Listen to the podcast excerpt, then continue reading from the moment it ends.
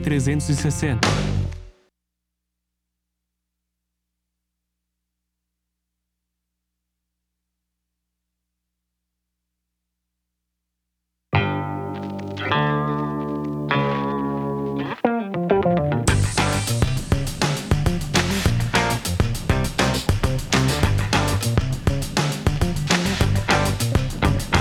Você está ouvindo o THE Cast.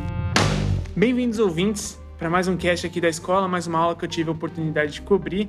Hoje, com a segunda edição do curso Comentarista Esportivo, eu estou com o Rafael Plastina aqui, da Sport Track. Ele que teve uma aula muito bacana aqui com a gente. Para quem não sabe, o Rafael ele já tem uma, uma formação através do direito, do marketing, da administração e marketing também, através do estado onde nasceu, pela Bahia, Barcelona, Ohio. É um cara que cara, tem um, um, uma visão, um humor e uma forma de ver as coisas aqui através do esporte de uma forma muito bacana. Foi uma surpresa muito legal para mim à noite. E primeiramente, tudo bem com você, Rafael? Tá tudo tranquilo? Tudo bem, tudo ótimo. Melhor agora depois dessa aula, super agradável. Turma Agra legal, né? Turma legal, agradecer a vocês o carinho e mais uma experiência muito rica essa noite. Valeu, Rafael. E, inclusive, uma, uma das coisas que mais me agradou através da aula, e você repetiu isso algumas vezes, para a gente entender a importância da história das coisas, seja do clube, seja de uma rivalidade, seja de como é, é, é, o quadro atual do nosso cenário do esporte, enfim. Eu queria saber, porque e eu vejo, eu vi através de você essa curiosidade sua nativa, é uma coisa própria, é uma coisa genuína. Eu queria saber de você a respeito disso, ouvir um pouco você falar, porque eu sei que você aplica isso na sua forma de trabalhar. É por aí mesmo? É bem por aí.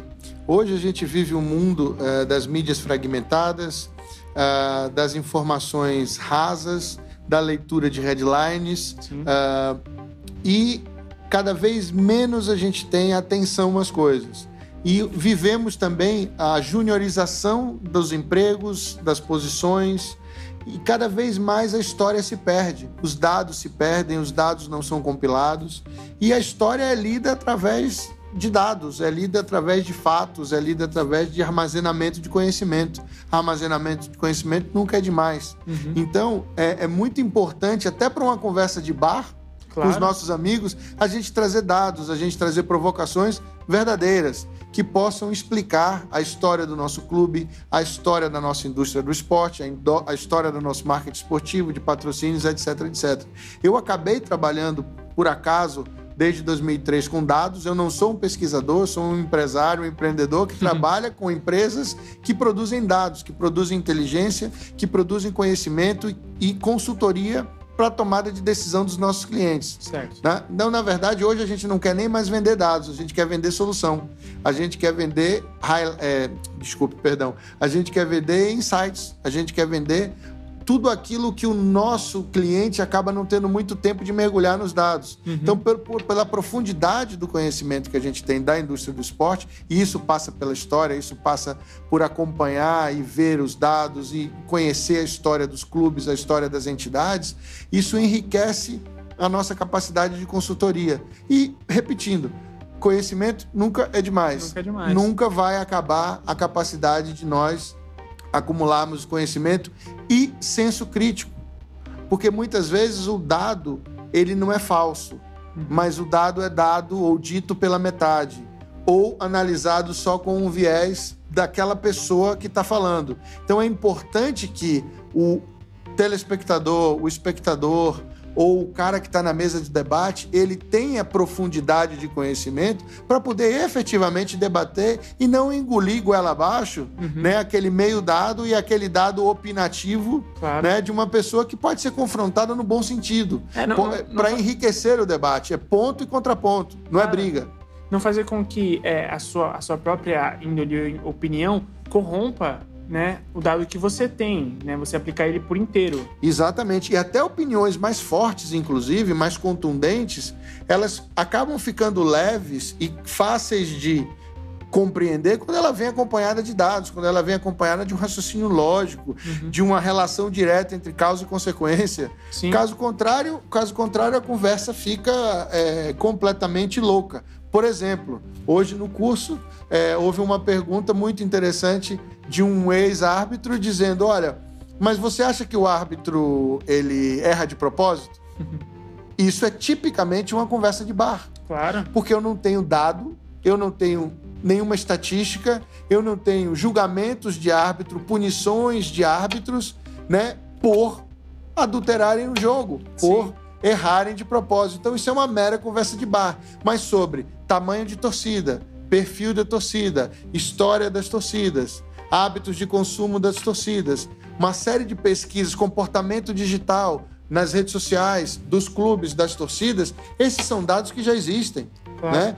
Performance dos clubes, toda a sua gestão, a parte financeira, divisão das fontes de receita. Isso existe, isso já vem sendo feito há anos por diversas empresas, diversos profissionais.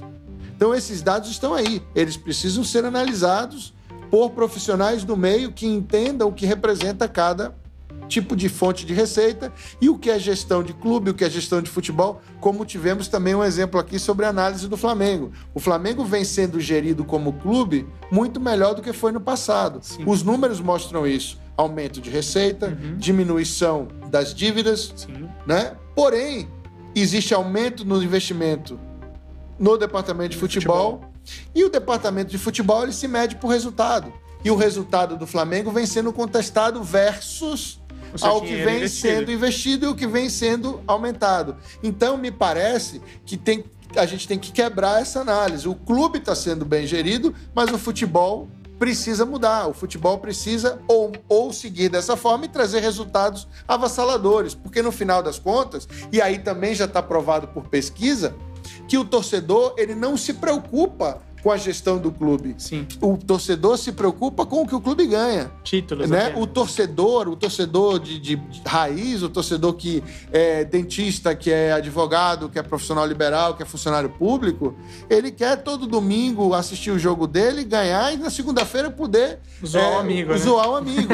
então ele, ele não está, infelizmente, eu digo isso infelizmente, porque eu acredito que o torcedor ele precisa um pouco mais de responsabilidade, sim, em relação à gestão do clube. Uhum. Até porque os clubes de futebol no Brasil, historicamente, têm tido apoio, ó, de novo, historicamente, sim. têm tido apoio do governo federal por meio de leis, por meio de uma série de isenções, por meio de uma série de renegocia renegociações de dívidas. de dívidas. Isso, de certa forma, o contribuinte, que às vezes nem torce para qualquer clube, está pagando essa conta. Uhum. Então, essa responsabilidade vem com maturidade. Nós precisamos entender isso. Nós precisamos endereçar esses temas e, de certa forma, o clube também tem que reagir e dizer: olha, torcedor, nós vamos ganhar, mas talvez a gente precise de um pouco mais de tempo para ganhar.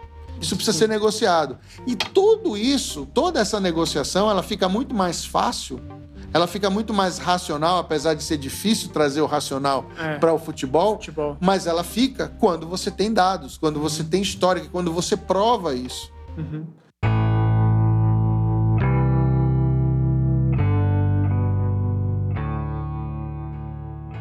É, é, existe, existe um termo né, é, bem comum em, em, criações, em empresas, que é, é o step by step, né? Uhum. Que é você analisar os, os últimos, sei lá, 5, 10 passos anteriores que a história teve no seu ramo e tentar antever o próximo, né? E eu acho que assim, seja no futebol, seja na aplicação de empresarial, eu vejo hoje em dia um ponto onde não tem, não tem volta. A partir de agora é assim que a gente tem que lidar com as coisas, exatamente pelo tanto de informação que você tem. Chega a ser leviano você não levar isso em conta, né? Eu acho, eu acho que esse comentário seu é muito, muito importante. De fato, a quantidade de informação que existe hoje, pública e privada, pública que está aí disponível na internet e privada que pode ser comprada, adquirida pelo clube, por um, um clube de futebol, um clube de vôlei, uma entidade esportiva, uma agência de marketing esportivo, uma marca patrocinadora, um veículo de mídia, uhum. é, um veículo de mídia seja para comprar direitos, seja para trazer patrocinadores, seja para qualificar mais, inclusive, seus jornalistas e seus comentaristas, eu tenho uma tendência enorme de concordar com você. Chega a ser leviano o não uso dessas informações. Sim. É de uma preguiça horrível, é de uma, de uma preguiça criminosa é, não se usar e não lançar mão dessas informações em prol do crescimento sistêmico da indústria do esporte no Brasil.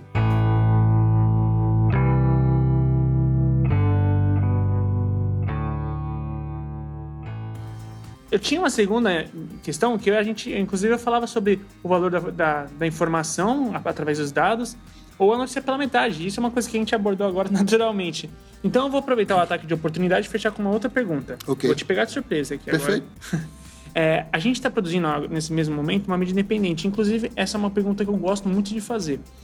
Porque assim, eu como produtor de podcast, eu tenho que apostar numa mídia independente. O que eu, a, a pergunta que eu tenho é a seguinte: tendo em vista esses dados, tendo em vista tudo que a gente tem aqui pela frente, a gente falou muito hoje sobre direitos de televisão, uma, as mídias independentes, seja YouTube, seja redes sociais, crescendo numa, assim, de uma forma absurda. Você falou, você citou exemplo de canais esportivos que trabalham através da, da TV paga, TV por, a, TV a cabo, né? Que é, possivelmente um youtuber hoje atinge mais do que aquela televisão. Sem em dúvida. Si. Uhum. Então, assim, eu acho que, como uma mídia independente, a gente tem como fazer um produto diferenciado com toda essa aplicação de dados de uma forma independente e talvez assim. E aí é uma pergunta que eu faço, talvez de uma forma campanha. Estou fazendo uma campanha aqui para a mídia que eu produzo. Virar um expoente através de uma mídia independente com esse tipo de conteúdo? Sem dúvida. Sem dúvida, sem dúvida. Três vezes. Se você, independente da mídia, pode até ser TV aberta, inclusive, ainda. Sim, ainda pode, né? O, o que é que a gente falou no curso hoje. O veículo, a mídia é a estrada. A gente tem que se preocupar com o conteúdo. Uhum. Seja um podcast, seja um live no Facebook ou no Instagram, ou stories, o que seja, um monte de nome que tem aí. Uhum. Se a gente trabalha o conteúdo de forma correta, de forma coerente, a gente consegue atrair de forma crível com credibilidade a atenção do usuário, só tende a crescer. Então, por exemplo, eu vejo hoje a necessidade de se falar de gestão e marketing do esporte para as massas, para o torcedor comum, para uhum. o cara que gosta de futebol, que gosta de esportes. Ele tem interesse sim em entender os bastidores do esporte, como é feito, como é formado um atleta, qual é o investimento, como é que se monta um evento, quanto custa, uhum. quem paga o quê. Então, do, o momento que você forma isso, que você traz esse conteúdo, eu acho que seja no podcast, seja na televisão aberta, fechada, é, esse, esse programa vai ser um sucesso. Eu aposto cada vez mais diante de toda a fragmentação da mídia que a gente vive e ainda a gente vai viver, uhum. que o conteúdo é a única aposta disponível no mercado.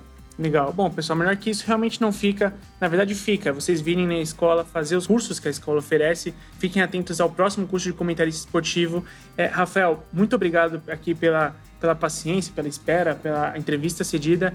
Onde é que as pessoas podem te encontrar através de redes sociais? Se quiser deixar, a gente já deixa o link na postagem. Bom, eu que agradeço. Eu desejo vida longa a vocês, que vocês cresçam cada vez mais, tenham cada vez mais cursos presenciais, online, por telepatia, que seja, mas que sigam uh, dividindo uh, conteúdo, compartilhando conteúdo, aproximando pessoas. Uh, um depoimento meu pessoal. Tivemos hoje 35 pessoas em sala de aula. Uma das, eu dou aula desde 2001 uma das turmas mais simpáticas, mais alegres e de ah, mais alto legal. astral. Eu tenho certeza que eles vão se conhecer melhor, eles vão fazer negócios entre eles e vão ser porta-vozes, sem dúvida alguma, uh, dos cursos. Uh, bom, eu no Twitter vocês me encontram @rplastina, é, no Facebook Rafael Plastina, no Instagram Rafa Plastina, e-mail rplastina@sporttrack com dois e quem não conseguiu pegar, dá um Google lá no Rafael Plastina que vocês me acham em algum lugar. Inclusive na página policial, vai que eu, vai que eu tô por lá. Grande abraço a todos e muito obrigado. obrigado, Rafael. Valeu, cara. Valeu.